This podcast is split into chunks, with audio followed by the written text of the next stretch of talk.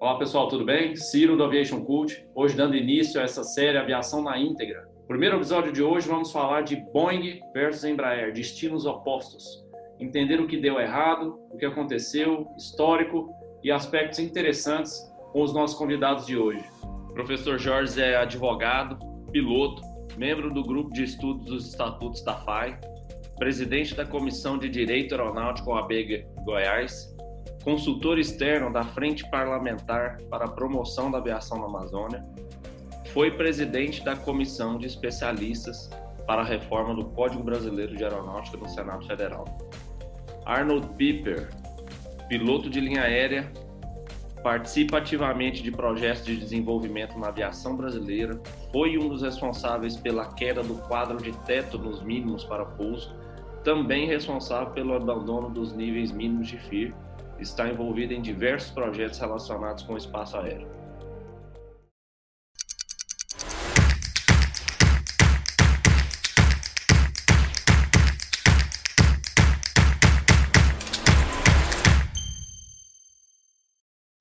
Então, hoje para falar sobre Boeing e Embraer. A gente viu que semana passada é, a Boeing rompeu aí o noivado com a Embraer, né? Antes da gente entrar nesse assunto, vamos tentar entender primeiro qual a natureza histórica dessa dessa união. O que que aconteceu? É, o que que levou essas duas empresas a, a, buscarem negócios juntos? E o que que aconteceu em âmbito internacional para que isso acontecesse? Eu sou Jorge. Bom, a Embraer, ela é uma empresa, né, que sempre foi, de certa forma, um orgulho nacional do Brasil. Ela sempre foi vendida com esse blend. É uma empresa que demorou muito para aprender, uh, porque realmente na aviação, minha amiga, a indústria aeronáutica é uma indústria de segredos, é uma indústria extremamente técnica, é um mercado extremamente reservado. E então o Brasil ele se propôs então a entrar dentro da indústria aeronáutica. Eu até digo que isso começou lá pelos idos da Segunda Guerra Mundial, porque o Brasil quando ele foi para a Segunda Guerra ele negociou várias trocas de tecnologia também. E o Santos Dumont ele já tinha até mesmo idealizado onde seria criado o que seria hoje tanto o ITA quanto a Embraer. A Embraer, então, ela nasceu pequena, nasceu com um projeto no avião Bandeirante, e uh, de repente ela fez um projeto junto com a Itália, com a Ermac, que desenvolveu o Chavante, então ela foi desenvolvendo aviões também de melhor desempenho, foi desenvolvendo Brasília, e de repente ela foi participar também junto com a Ermac do AMX, e quando ela fez o AMX, ela, olha só, na época, sofreu críticas muito grandes do governo brasileiro, porque cada MX sairia por 16 milhões de dólares, que era mais caro do que um F-16 novo, na década de 80 praticamente, no começo dos anos 80. Mas nós, o trade-off que nós tivemos com isso foi muito grande.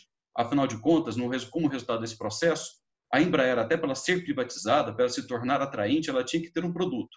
E esse produto, então, a Embraer ela percebeu que tinha um mercado dos jatos regionais, porque ela viu que a, a, Boeing, que a McDonald's, elas tinham aeronaves que tinham até 100 passageiros, cento e poucos passageiros, e apenas turbohélices que dominavam o mercado, que representavam aeronaves com 50 passageiros. Foi quando então ela lançou o 135, o 145, que deu um fôlego, inclusive, para que ela fosse, entre aspas, privatizada, mas a Embraer, quando ela foi privatizada, o governo manteve uma participação nela, uma coisa de 5%, além do Golden Share, que é aquela cláusula resolutiva para fechar ou não fechar grandes negócios, e ela foi adquirida por grandes grupos estrangeiros, a Embraer, ou seja, a Embraer hoje ela é uma multinacional brasileira, ela não tem um capital nacional, acho que o capital nacional dela não deve resultar em 6 ou 7% do seu total. O restante tudo são grupos de participação, bancos que hoje movimentam a Embraer. A Embraer, então, ela cresceu muito dentro desse contexto internacional. Os produtos dela foram reconhecidos como baratos, como, de certa forma, baratos, né? operacionalmente convenientes, e isso daí, então, foi também alertando a concorrência. A Bombardier veio em seguir com seus produtos e, de repente, para resumir, chegamos no ano de 2018, a Embraer estava com um case muito grande de produtos na área militar, na área executiva, com os jatos executivos mais vendidos do mundo em suas respectivas categorias, Estávamos também com os nossos jatos, né? E a própria Azul, acho que o Piper pode até falar muito bem disso, né? Uhum. Viu nos aviões da Embraer uma oportunidade muito boa de atender o próprio mercado interno nosso, né? dentro das suas características, uh, número de passageiros, tivemos a Trip, depois tivemos a Azul, enfim. E quando você chega em 2018, nós vimos que a Bombardier, que a, que a Airbus e a Bombardier fizeram um movimento muito importante, que foi qual? Bom, elas se fundiram. Mas o que, que se fundiu? Não foi toda a Bombardier que se fundiu. A Bombardier ela se fundiu praticamente com o seu C-100, com o seu projeto já de aeronaves de maior porte. E quando ela se sim, e quando ela se funde com a Airbus, a, ela fez uma coisa impensável. Ela abriu mão da própria marca. Ou seja, olha a jogada de marketing. A Airbus de repente assumiu o Bombardier e o C100 dela, que era simplesmente o C100, virou o Airbus 220. Então, nós vamos ver que em 2018, ah, enquanto o C100 tinha pouco mais de 20 encomendas, de só no, até o ano passado tinha mais de 600 entre opções firmes e opções alternativas. Tudo por causa da força Airbus. Então apareceu a Boeing, que não podia ficar de fora dessa jogada, obviamente, e viu na Embraer uma opção muito interessante à época de mercado, sendo que nós já tínhamos a Tupolev no mercado, tínhamos a Sukhoi tentando entrar no mercado, a Mitsubishi tentando entrar no mercado e a chinesa, a Comac, né, também tentando entrar no mercado. Dentro disso tudo, o que, que vai acontecer? Dentro assim, da análise que eu fiz. Sim, nós tivemos alguns entraves de ordem burocrática, de ordem técnica, para que fosse concluído esse trabalho da Boeing com a Embraer, tanto que a Boeing, no primeiro momento, queria adquirir toda a Embraer, inclusive seu braço militar, o que dizem que o governo não permitiu. As cláusulas nós não tivemos acesso. Então ela comprou o, o, os e-jets, né, os regional jets da, da a própria Embraer. E aqui no Brasil nós temos que passar por várias etapas administrativas, temos o CAD, nós tivemos questões no Congresso que muitas pessoas protestaram, acharam ruim, viu? E só que no meio do caminho aconteceram algumas coisas. Além de todos represarem as encomendas das aeronaves a Embraer, enquanto aguardava fusão, se não seria ou não com a Boeing, e a Bombardier começou a venda agressivamente entrar no mercado como Airbus, diga-se de passagem, né? Nós tivemos o 737 MAX.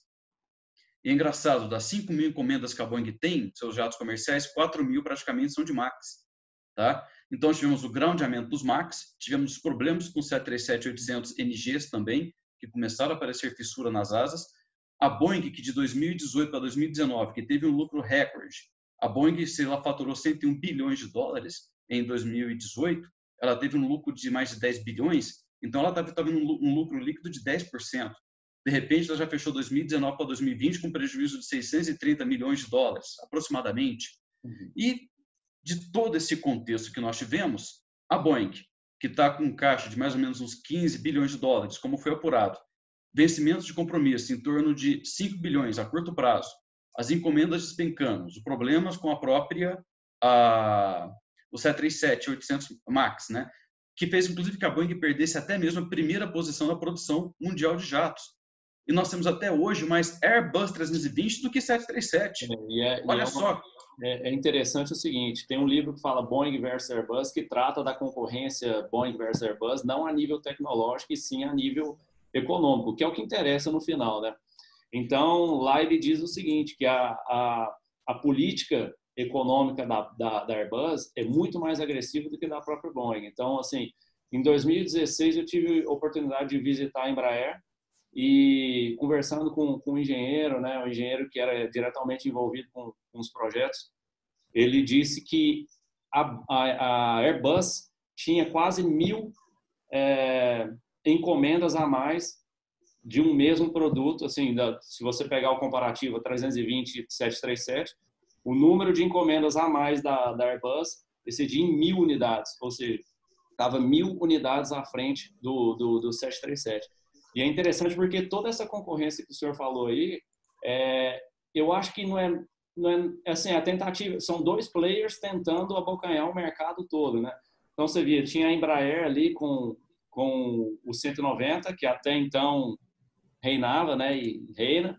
Veio o A220, que a Airbus pegou na tentativa de entrar nesse mercado, e a Boeing, se você parar para pensar, ela não tinha um braço é, nas aeronaves ou na, tecnologia de entre 100 e 130 passageiros. Eu acho que foi uma tentativa também de...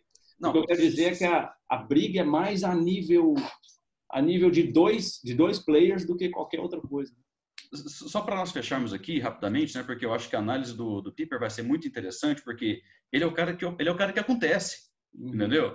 Ah, porque porque a coisa é mais ou menos assim, só só fazendo uma rápida conclusão, né? Ah, porque até mesmo a Airbus, ela tem uma penetração muito grande no Oriente Médio, na própria Europa, sem dizer que no Oriente Médio, né, ah, tem aquela situação, porque os americanos, os, os europeus ganharam muito mercado militar ah, na década de 80 e 90 dentro do Oriente Médio, e então existe uma certa simpatia maior pelos europeus, tanto que você vê praticamente quem manteve, quem sustentou a 380, né, foram principalmente as empresas do Oriente Médio. E as empresas do Oriente Médio também estão tendo esse aporte muito maior, a própria 220, que teve em relação ao próprio, aos próprios produtos que a Boeing pudesse oferecer. Ou seja, e agora, o que, que está acontecendo? Né? Agora a Embraer, de repente ela foi pega no meio de uma crise, uma pandemia internacional, o medo, né, a soma de todos os medos parece que agora se concluiu, porque nós temos o A148 da Antonov, que está pronto, que é um produto que já está no mercado, temos o Super, parece, salvo engano, o Space Jet, Jet. Né, da, da, da Sukhoi, que está tendo seus problemas, mas está saindo. Temos o Superjet da Mitsubishi. E detalhe, há dois dias a Mitsubishi, ela concluiu as negociações para aquisição da CRJ da Bombardier, da Canadian Regional Jets.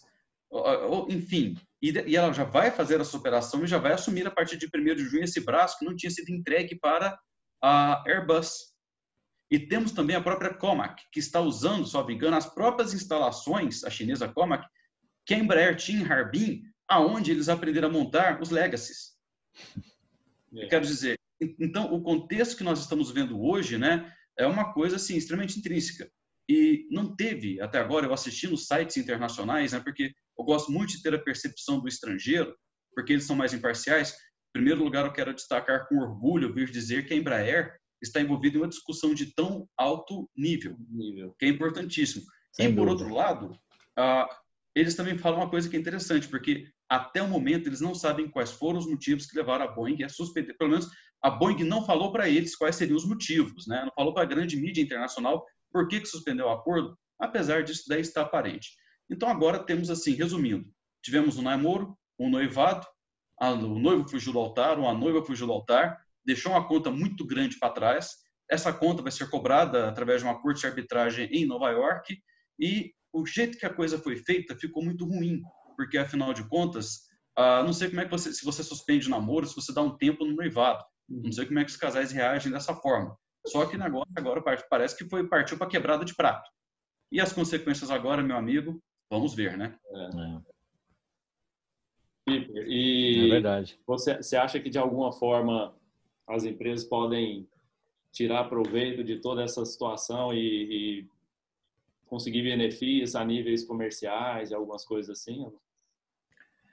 Um, eu acho que no momento não. Eu, isso eu acho que vai manter o mercado um pouco, um, eu diria até um pouco tímido por algum tempo, provavelmente, porque o mundo agora estava tá, tentando ver o fim da novela, né? Se esperava que esse casamento fosse o fechamento da novela. Vamos, vamos deixar essa novela terminar para a gente voltar à vida normal aqui, né? Só que aí agora aconteceu isso. Então, o fim da novela foi prorrogado um pouco. É, essa é a impressão que eu tenho. O mercado que a Embraer atua é um mercado forte, é esse mercado de aviões entre 70 e 120, 130 lugares.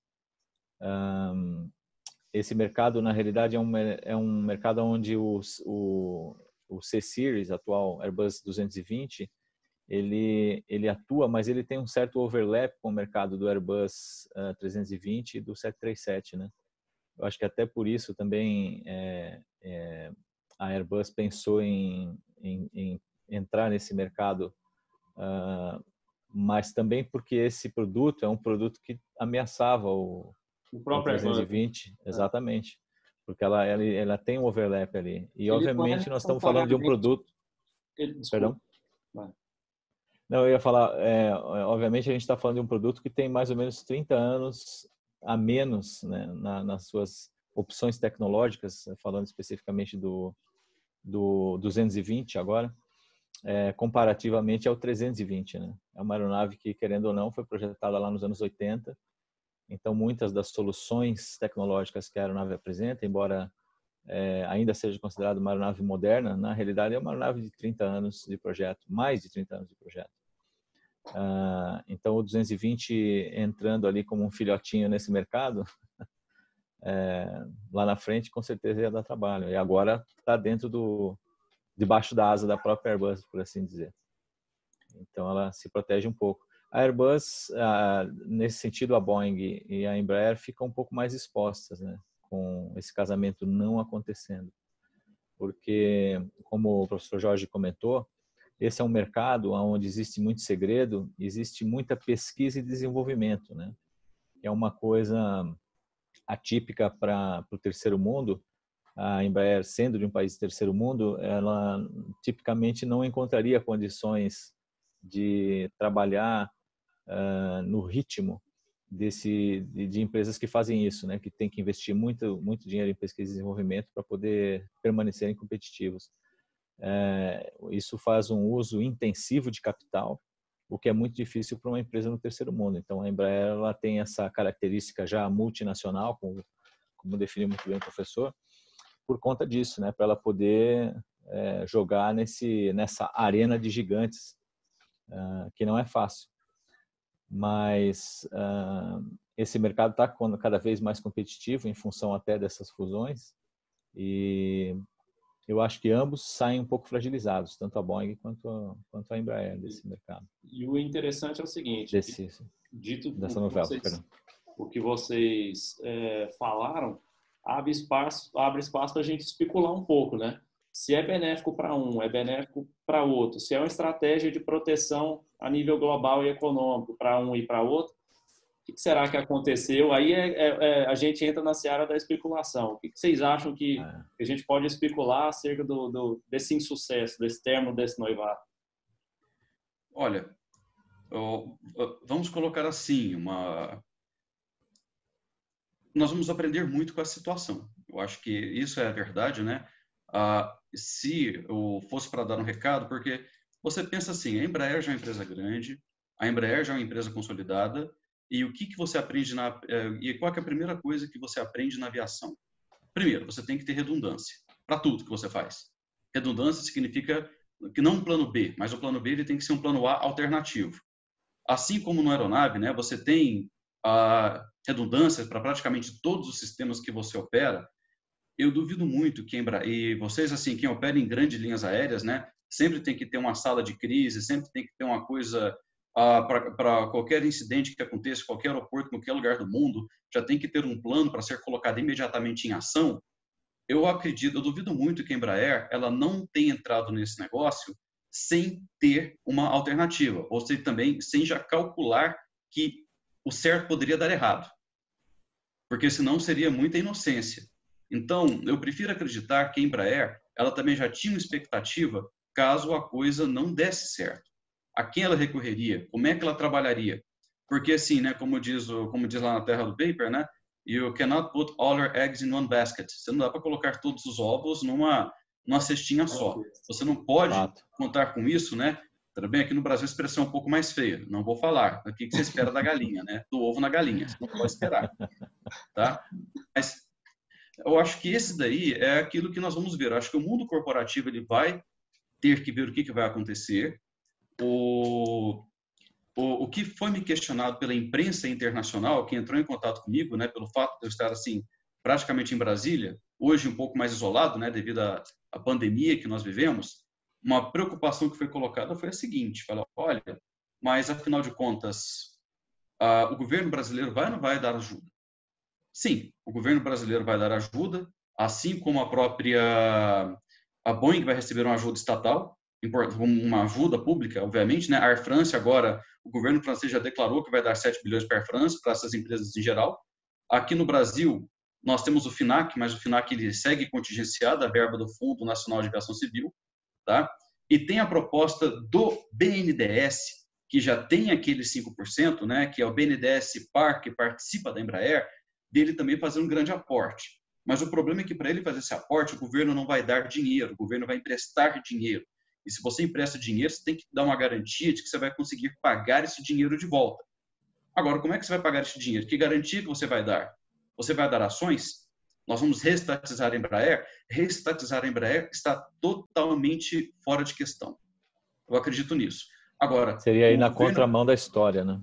Não, isso, isso é na contramão de qualquer praticidade. Agora, o governo ele vai adquirir mais ações ordinárias, ele vai aumentar a participação dele. Eu acho que, no momento, a Embraer deve estar trabalhando nisso agora, para verificar como é que vai viabilizar esse aporte, fora os estudos que ela está fazendo para atuação nesse novo mercado, que, na verdade, ah, teve, um, teve uma pausa né, por conta dessa negociação com a Boeing, mas eu acredito que, mesmo para a negociação com a Boeing, a empresa tem que ter uma vida própria, tem que ter um cenário comercial definido.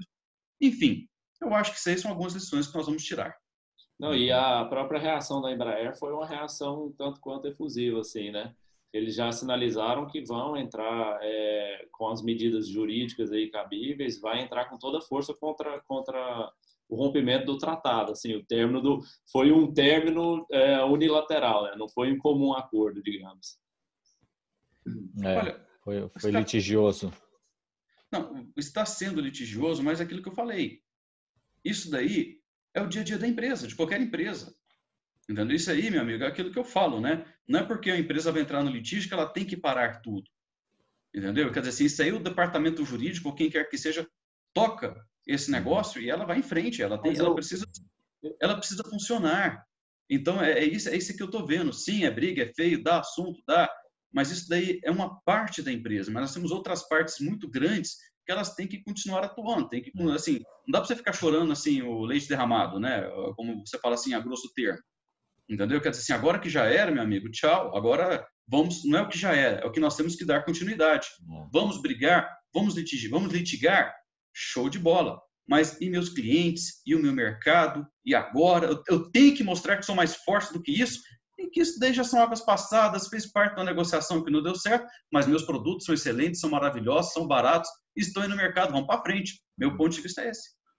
É, eu acho que a Embraer ela faz isso muito bem. A, minha experiência com eles é, é, sinaliza nesse sentido. Eles, eles trataram esse assunto todo da fusão, souberam separar isso muito bem, continuar dando suporte ao cliente deles, né? Atual clientela. Eles são, diga-se de passagem, muito mais fáceis de se trabalhar do que uma empresa como a Airbus, por exemplo. Que ela, ela vem de uma cultura um pouco diferente da, da Boeing. Até por isso eu, eu creio que existia uma proximidade cultural entre a Boeing e a Embraer maior, uh, porque a, Embraer tem uma cabeça um pouco mais é, americanizada, vamos dizer assim, né, do que do que a Airbus. A Airbus tem aquele jeito europeu de ser meio monolítico, meio uhum. meio uh, set on their ways, assim, né? Eles trabalham daquela forma e é aquilo, e se gostar tá bom, se não gostar também é problema seu. Então, a Embraer, ela, ela trabalha melhor esse aspecto. Ela, ela dá suporte no mundo inteiro, né? Tem, tem um suporte bom no mundo inteiro. Então, nesse sentido, ela é um fabricante muito bem estabelecido. Eu acho que a, a imagem da Embraer é uma imagem muito boa. E a gente tem também o seguinte, a Embraer e a, e a Boeing já eram parceiros tecnológicos, né? Eles já tinham alguns, alguns projetos juntos, se não me engano, até na área militar do, do KC-390. Eu acho que, se, não me engano, a Boeing era, era representante nos Estados Unidos ou em uma, na América do Norte toda. Ou é, eu, eu eles fizeram entendo. a asa desenhando, não sei, tem, tem algo em termos de a nível tecnológico e projeto e outras coisas que eles já vinham, é, eles já vinham trabalhando em conjunto. Então, existe uma afinidade não só, como você disse, corporativa, mas uma afinidade é, tecnológica em âmbitos de projetos também. Né? Uhum. Exato, eu acho que essa, essa interação que você está falando, ela aconteceu é, ainda no, no EJET, mas na, nas, no, no último projeto antes do E2, que era o o Embraer 175, se eu não me engano, mais ou menos nesse, nesse entre, o, entre o 175 e o E2, é, houve alguma interação ali, alguma, alguma troca de ideias, vamos dizer assim, na parte tecnológica. Não sei exatamente em que nível de profundidade isso aconteceu, né? mas certamente ali já começou um pouquinho esse namoro. E só lembrando o seguinte, todo mundo, todo mundo fala do, do Embraer 195, né? Porque ele é muito é, difundido aqui no Brasil, operadora do Embraer 195, se não me engano, uma das, né? Mas uhum. o carro-chefe da Embraer é o 170, 175, né? Correto. Você tem ali despesas, é, empresas como a, acho que é a SkyWest, que tem 600 600 aeronaves, 170, 600, 175, enfim, o carro-chefe da Embraer é o 170, 175. É, Toda é a correto. tecnologia foi derivada assim ou adaptada do 170 ou 175. Foi. Agora, é, o primeiro avião dessa série que, que voou foi justamente o 170, né? Ele foi feito especificamente focado nesse nesse mercado regional, uh, principalmente o americano, mas não só, né? O americano, o americano e o europeu. E daí saiu para uma aeronave maior que é o 190, 195. A Embraer, nesse sentido, ela até arriscou um pouco ao lançar essa, versão maior, porque ela não se enquadra na legislação da, da aviação regional americana, né? o E2, você fala? É, é, não, o 190 especificamente. 190. Porque o, isso é uma coisa que nem todo mundo é, é, sabe, né? Mas o mercado americano é muito específico nesse sentido, porque por questões é, sindicais, na realidade, é, o, o, mercado regional tem uma estrutura de pagamento diferente do mercado, vamos dizer assim, nacional, doméstico, ou seja como for que você queira chamar lá, eles chamam de majors Major. versus regionals, né? Então, a estrutura salarial, uh, benefícios e tudo mais nas majors é uma coisa diferente do que acontece no mercado das regionals. E o que define isso é o tamanho da aeronave. O 190 ah. ele não se enquadra como uma aeronave regional. E ele, então, é, ele tem nas majors, né? Que a JetBlue é uma major lá. Correto, corretíssimo, exatamente. Então, ele é um mercado, ele é uma aeronave que é operado só, pela, só pelas majors. Mas as majors, tipicamente, elas voam aviões maiores, o 737 e 320, né? Que tem mais assentos. Então, é um mercado um pouquinho mais difícil de atuar. Mas é, é, esse é um enroad que a Embraer fez nesse mercado e fez bem, porque o produto fez um sucesso muito grande com a, com a JetBlue, né? É. Ô, professor, e agora uma pergunta seguinte. Como ocorre uma fusão desse tamanho e como se desfaz uma fusão desse tamanho? Porque é lógico que a gente, tá, a gente não está falando só em uma fusão de, de empresas né? Se fosse uma empresa nacional fundindo com a outra, tudo bem, mas isso obviamente deve ter, deve implicar em, em direito internacional, né? É, de empresarial internacional, é, é, tem mais coisas envolvidas. E aproveitando, o que, que você acha que você acha que teve algum peso político? Porque foi uma novela a fusão Boeing Embraer. Foi uma novela a nível político, né, digamos. Então a gente viu muita coisa na mídia. Você acha que isso teve um impacto? E já aproveita e fala para a gente como acontece e como se desfaz esse casamento aí também. Eu volto àquela questão, né? Hoje não existe uma empresa isolada no mundo, né? Vocês colocaram isso aí muito bem. Porque ah, não só porque você falou a Embraer não tinha apenas parcerias com a Boeing, com a Letco Air, com outras grandes empresas internacionais também, empresas de sistemas, né? E nós temos que lembrar uma coisa interessante, porque dizem até que a Embraer estava se preparando para dar um novo salto porque 40%, aliás, quase 50% ou 60%, o Piper deve saber mais, do preço de aeronaves são seus motores, né? E existe o sonho, né? E também existia aquele receio de que com a aquisição do Gripen, a Embraer pegasse no pacote também, ou então alguma empresa brasileira comece, começasse a estudar a fabricação de motores, já que a Saab né, tem essa tecnologia. E seria também o último link né, que você fecharia, porque o Brasil não fabrica os motores, então hoje acho que as maiores proprietárias de aeronaves Embraer são as próprias financeiras que são as proprietárias das fabricantes dos motores. Porque, assim, a fila é muito grande, os motores são caros, geralmente eles são feitos ah, como se fosse uma troca, um escampo, por assim dizer, né? elegantemente. Ah, a, seria interessante observar o seguinte, aí eu queria até a opinião do Piper, porque uhum. aqui no Brasil, sim, nós acompanhamos né, toda a ladainha que foi a situação quando se falou que a Embraer seria vendida falaram que ela seria agora uma empresa internacional, não seria mais brasileira. Bom, de capital mesmo, praticamente acho que nem 10% do capital da Embraer está mais no Brasil. A grande parte do capital da Embraer sim, está na mão de empresas estrangeiras. Então, uhum. por isso que a Embraer ela é uma multinacional brasileira. E o capital dela não seria nem totalmente assim, uma ínfima parte que é nacional. Uhum. Não sei como é que foi a repercussão nos Estados Unidos, porque pelo menos dentro do setor, porque talvez os Estados Unidos tenha uma percepção diferente porque lá as pessoas do setor opinam sobre a situação. Aqui no Brasil todo mundo opina sobre tudo. Então aqui no Brasil nós tudo temos muitos, pizza, né? É, então aqui no Brasil nós temos muitos assim uh, especialistas generalistas. É. E de repente quando isso cai dentro de um congresso, quando isso cai dentro uh, dessa discussão de nível política, a coisa toma aquela matiz, aquela matiz assim totalmente, entre aspas, patriótica, mas para mim é muito mais oportunista do que patriótica, né? E, obviamente, que isso daí, devido até o Golden Share que o Brasil tem em relação a essa... Porque aqui no Brasil, tudo é politizado. Quando a Embraer, em 2003, eu lembro que quando eu estava estudando lá em São José dos Campos, quando a Embraer ela estava com, acho que 20 mil funcionários, resolveu mandar uh, 4 mil funcionários embora, tá? Uh, poxa, entrou ação, entrou governo, entrou os cambal A4, né, para que aquelas demissões acontecessem. Então, parece que até o próprio poder de gestão da empresa é muito pequeno.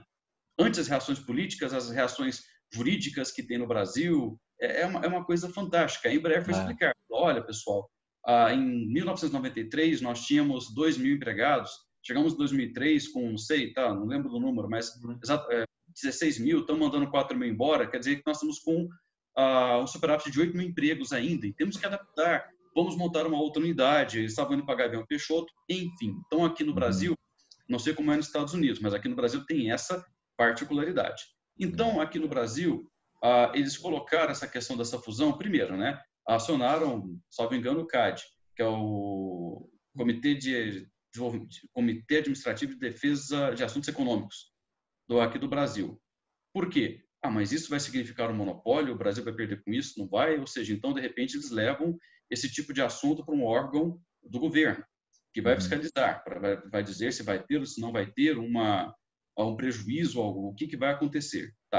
Depois nós temos aqui, a questão da política no Brasil é muito forte, sendo que seria muito simples, né? Você, é uma questão de direito internacional privado. O que, é o direito internacional privado?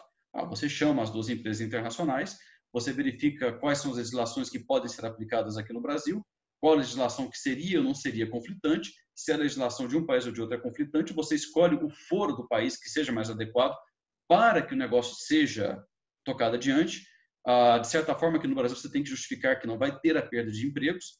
A Comissão Europeia de Assuntos Econômicos entrou na jogada também, porque, afinal de contas, ah, foi suscitado pela própria Airbus se teria ou não teria aporte do governo nisso, né, para dar uhum. subsídios para que essa coisa toda acontecesse.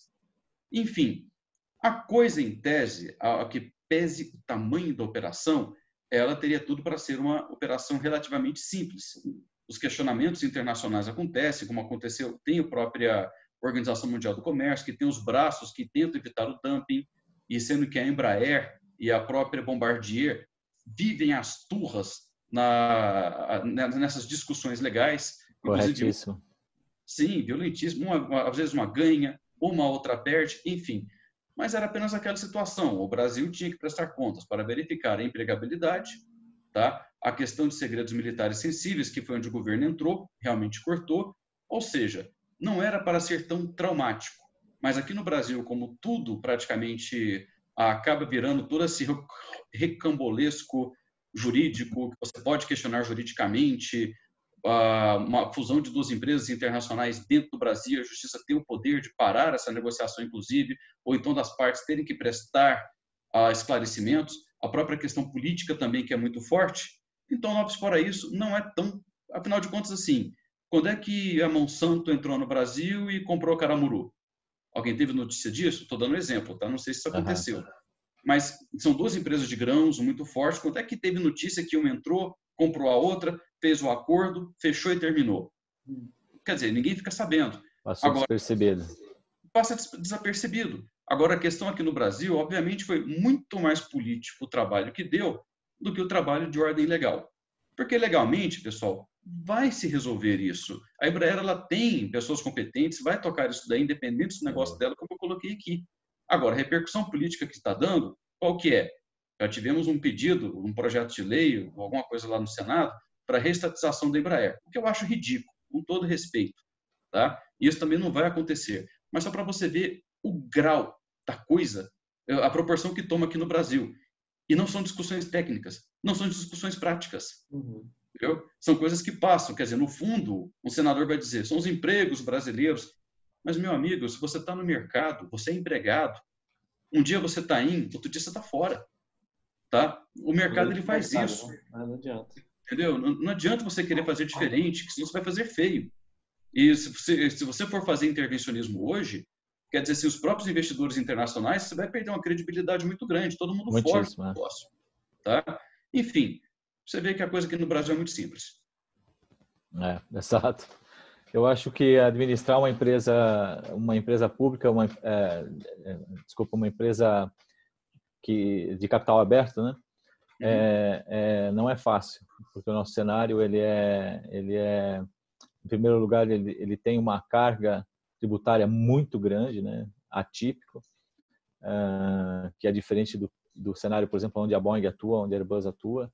O nosso é fortemente carregado de tributos mas uh, isso cria todo um custo, né, que torna que torna mais difícil a operação. Mas uh, essa esse aspecto de quando é uma empresa que cai no olho público, vamos dizer assim, no olho do público, uh, você tem esse aspecto convolucionado aí de de envolver política, a opinião das pessoas e até quando surgiu a discussão naquela época, eu comentei, mas a Embraer é uma empresa que tem ação negociada em bolsa, não é da opinião de ninguém especificamente, né? Mas é claro, como você bem comentou, a, o governo tem uma, uma golden share ali, tem uma ação de ouro, vamos dizer assim, na Embraer, é um dos acionistas, é um desses uh, acionistas que compra ações da Embraer na bolsa, vamos dizer assim, mas claro, ela tem essa, esse aspecto especial em função da, da divisão militar, né? Não é fácil administrar a empresa nesse cenário. Eu acho que é isso que você comentou. A saída, com certeza, existe juridicamente vamos vamos partir para a litigação, ver o que aconteceu, uh, quem paga o que, etc. E vamos continuar. Eu acho que o mercado da Embraer é um mercado que não parou, não nem vai parar. A Embraer é um líder, naturalmente. O C-Series, apesar de ser um produto uh, uh, competitivo, ele atrapalha um pouco o mercado do 190, 195, mas ele não atrapalha o mercado do 170. Esse é um trabalho que está. Né? Aplicabilidade, né? característica técnica. Exato. Esse é um mercado, talvez, onde a Mitsubishi seja dessas, desses é, concorrentes todos que o professor comentou, eu acho que talvez seja o que mais tem uma possibilidade de ameaça no futuro, mas ele ainda está muito imaturo, né, como, como produto. E a Mitsubishi não tem uma boa tradição na aviação. Ela tem várias tentativas de, de produtos, uh, geralmente uma coisa assim muito específica, mas uh, ela não tem o, a história, o histórico que a Embraer tem, que é que é muito mais brilhante, né? Começou com um avião como Bandeirante, vendeu para todos os cinco continentes, pouco a pouco foi se estabelecendo, depois o Brasília que vendeu muito mais. E aí o 145, a série do 145 toda, essa aí sim dominou o mundo, uh, tornou a Embraer uma um fabricante super consolidado, né? E aí o E-Jet ele ele vem na é, é um produto assim, eu considero um produto de ouro mesmo da Embraer. É, é um mercado que que é dela para ganhar ou para perder. Uhum. É, até por característica de concepção dos projetos, né? Como você falou, o C-Series é de, da década de 80. Enfim, o Embraer, o primeiro, se não me engano, foi em 2001, 2002, né? Em termos de tecnologia, já tive a oportunidade de voar Airbus, né? Tecnologia Airbus e tecnologia Embraer. Assim, a Embraer não fica atrás a nível sistêmico é, de forma alguma. Então, isso daí ninguém tira da Embraer mesmo, né? Então, agora, só para finalizar, entender também outra coisa que aconteceu que me chamou minha, minha atenção. O governo ele sinalizou e ele segue em busca de uma, de uma solução para a Embraer a nível de, de parceria global. Né? Será que é vital para a Embraer essa, é, buscar um novo parceiro que não seja a Boeing? É vital para a sobrevivência da Embraer? Porque o que a gente percebe quando é, o governo diz que ainda está buscando possibilidades com, com, empresas chinesas e outras, é, é que é vital para quem para a subsistência da, da, da, Embraer. Seria? O que vocês uhum. têm a dizer disso? Olha, na minha opinião, assim, do ponto de vista técnico, a dificuldade é aquilo que eu comentei no começo. É, esse é um mercado onde o seu investimento em pesquisa e desenvolvimento é necessariamente tem que ser pesado para você se manter competitivo, né? E, e isso, e isso e essa, esse tipicamente não é um cenário bom para uma empresa brasileira, né? Devido a todo esse esse conjunto de fatores que torna o custo Brasil elevado uh, é muito difícil você você ter fôlego para fazer isso, né? E a Embraer, sem dúvida, precisa. Ela, o, pesquisa e desenvolvimento é a razão pela qual um avião custa o preço que custa, né? Além, obviamente, do, do custo dos motores, como bem definiu o professor aí, que é uma parte altíssima do, do, do custo. É, então, eu acho que por esse lado, uma parceria é, provavelmente é a coisa mais saudável. Mas ela é uma, é uma empresa que tem as ações à venda em bolsa, né? Então é, é complicado essa atuação do Estado, porque no fundo, no fundo, é uma empresa privada. Né? Então, como fazer né? isso? Como fazer isso sem ir na contramão da história, né? É um, é um desafio interessante. O que o governo poderia fazer de melhor, na, na minha opinião, em relação a isso, seria é, atuar um pouco nessa parte tributária, que é certamente um peso grande para a Embraer. Ou seja, seria muito importante se o governo atrapalhasse. Ah, se deixar sozinho, né? Se deixar sozinho, né? Se o parlamento deixar sozinho, ah, se todos deixarem assim a Embraer, porque assim, a Embraer, ela cresceu porque ela tem pessoas capacitadas. A Embraer cresceu porque tem bons juristas. A Embraer cresceu porque ela conta com bons estrategistas, com bons administradores, é, com bons economistas. Ou seja, a empresa não se faz só o avião. O avião é o produto, é o resultado, a parte mais importante. Mas é claro, né, ela é uma empresa extremamente madura. É uma crise é. É uma questão que aqui no Brasil suscita muito mais uma questão patriótica, até mesmo de ordem prática. Agora, o quando teve a, a, a fusão da Embraer com a Boeing, que muitos criticaram, eu falei, falei, olha, eu acho importantíssimo porque, pelo menos naquele momento, 2018, né? Porque se a Boeing, ela, se a Embraer não fechar com a Boeing, a Boeing vai fechar com alguém. Então, ou seja, é porque é, é, essa era a tendência do mercado, né? Se a uhum. Boeing quer, porque assim, eu estou vendo assim os estrangeiros discutindo, inclusive a questão do case tecnológico, o que a Embraer ofereceria para a Boeing e se isso refletiria positivo ou não para a empresa, como tudo, etc. E uhum. tal, quer dizer, então até isso eles estão discutindo a importância da própria questão tecnológica desenvolvida ou não pela Embraer, se aquilo seria ou não seria aproveitado. Mas é aquilo, se a Boeing fosse hoje investir num regional jet, o que ela teria que gastar, por mais tecnologia que ela tivesse, por mais que ela quisesse emagrecer um 737, encurtar um 737, ela gastaria muito mais do que os 4 bilhões que ela estava se propondo a comprar a Embraer hoje. Até você comprar e certificar, até você desenvolver e certificar um produto aeronáutico, demoraria muito mais. Então eu falei, olha, se a Boeing, como ela estava com todo aquele willing, todo aquele desejo de acontecer, se ela não fechasse com a Embraer, ela fecharia com outra. E naquela época, né, não tinha Covid, então ninguém estava com muito assim receio com o pessoal da Ásia ou não. Ah, então ela podia tanto fechar com os chineses, ela podia tanto fechar com a Mitsubishi, que apesar de não ser uma empresa que tem tem pouca tradição na aviação, fez alguns produtos há algum tempo atrás, né? Mas não vamos dizer que a Mitsubishi não seja uma marca que não tenha credibilidade, porque ela tem credibilidade. Sim, é verdade.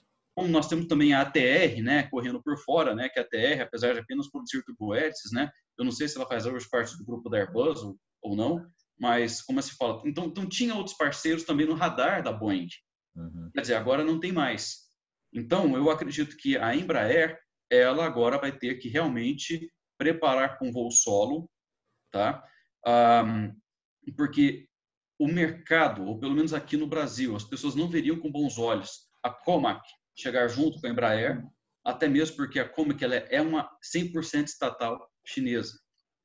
E nós sabemos que Correto. o governo chinês ela tem ativos infinitos, praticamente, nós vamos falar em moeda dólar. Então, de repente, assim, e, a China, né, ela trata de questões éticas de formas diferentes que o Ocidente trata, até por uma questão cultural. Correto. Então, de repente, assim, se a. Vamos supor aqui, né? Que a Comac pega e vende: olha, eu tenho esse meu avião aqui para 100 passageiros. Tá, e daí? É fly-by-wire. E daí? Motor é bom. E daí? Ó, eu estou vendendo enquanto um IJ brasileiro aí custa, sei lá, 50, 60 milhões de dólares, eu estou vendendo esse meu aqui a 10. Meu amigo, é, é aquela história, né? E, o dinheiro, né? Não adianta. É, não, é o dinheiro. Agora, agora, agora o que, que você vai fazer? Aí a China vai falar: ah, então agora vocês querem se proteger, agora vocês querem fechar mercado, né? Porque de repente, simplesmente, a FAA não certifica a aeronave, a ANAC não certifica a aeronave, ninguém certifica a aeronave. O que, que a China faz? Tudo bem, Boeing não voa mais aqui. Quem não certificar é. o meu produto não certifica o seu. E é, agora? É uma guerra comercial é. mesmo, né? Ou seja, a, guerra nuclear, cara. É. O trem é assim, entendeu? A coisa é muito feia. Então a China apesar de todos estarem com um certo receio, uh, mas também ela está longe de ser ignorada. E mais e pior do que ser ignorada, ser atacada. É, e, o, e tem uma, uma coisa interessante que já, já, o Piper já me falou isso, interessante ele repetir aqui, mas só introduzindo, que a Embraer ela desenvolve, ela é uma empresa que desenvolve, desenvolve tecnologia, né? E você uhum. pegar a indústria chinesa quase toda, é toda baseada em engenharia reversa, né? Então, é. seria um, um casamento que faz sentido, né? Bom, eu é. tenho a grana, eu tenho a indústria, eu tenho a estrutura, a mão de obra, você tem o know-how e, tem, e desenvolve tecnologia, né? Então, uhum. se você parar para pensar em termos de, de relação simbiótica, um precisar de, do outro, eu acho que faz até mais sentido em termos de, de assim, de parceria China versus Brasil, né? Uhum. É legal. É, é, é fato, é, é, fato. Eu acho que a China tem essa, é, é, muito bem, muito bem comentado realmente. Tem esse aspecto de, de ser uma uma nação que ela cresceu meio que sendo o, o chão de fábrica do mundo, né? Cresceu no sentido uh, político agora, vamos dizer assim, nesses últimos 30 anos aí, é, fabricando coisas para o mundo inteiro.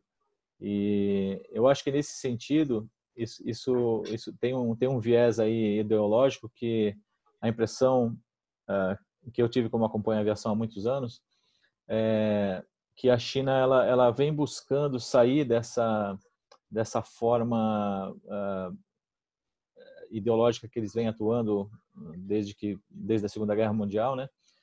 Porque eles buscaram isso daí. Né? O Alan Greenspan comenta muito no, no, no livro dele, A Era da Turbulência, é, como os próprios membros do governo chinês, já nos anos 80, sabiam citar frases específicas do livro do Adam Smith a respeito do capitalismo melhor do que ele mesmo, né? E lembrando que os Estados Unidos é uma nação que foi fundada dentro desses conceitos, né? E, e os chineses tinham consciência disso. Então essa abertura deles, essa criação de uma classe média é, foi foi é resultado de um trabalho que eles fizeram lá atrás, né? Então uh, eu acho que por isso uh, a China tem também essa essa sabedoria de que não adianta eles eles fecharem o mercado, né? Uh, porque isso seria aí na contramão do que o Adam Smith fala. O Adam Smith fala da mão invisível, né? Deixa o mercado se ajustar. Uh, se você, como governo, não interferir, deixar que cada um atue no seu melhor interesse, uh, a coisa vai se equilibrar eventualmente, né? Esse é o conceito básico do capitalismo que as pessoas têm muita dificuldade de entender, né?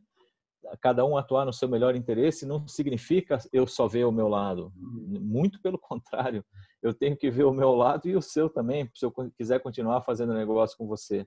Eu não posso fazer um negócio que só me beneficia e te prejudica, porque eu não vou ficar no mercado, né? É, esse é o grande engano que as pessoas fazem com o capitalismo aqui no Brasil. O capitalismo, cada um atuar no seu melhor interesse, significa você justamente criar uma, um ecossistema que seja saudável para todo mundo e não uh, se aproveitar de alguém, uh, sugar o sangue dele, vamos dizer assim, até secá-lo, né? É e essa e, e, essa é a razão pela qual eu acho que internacionalmente existe essa tendência de não haver uma guerra, né? vamos, vamos, vamos criar barreiras uh, uh, para o comércio, né? Esse, esse é o desafio, é deixar que essa coisa se ajuste lentamente e cada um consiga atuar dentro do seu ecossistema, né? É isso aí. Bom, queria agradecer, professor Jorge, professor, o meu amigo Piper também, por estar participando aqui com a gente. É, se a gente pudesse, a gente ficava aqui duas, três horas, quatro horas hum? conversando e os, os assuntos vão surgindo. Mas eu tenho certeza que esse é o primeiro de muitos outros Aviação na íntegra e que a gente vai ter o prazer de, de poder contar com vocês aqui. Muito obrigado a todos e até uma próxima oportunidade. Muito obrigado aí. Um prazer, Boa correria para vocês aí, viu? Boa sorte para nós. Bom, bom.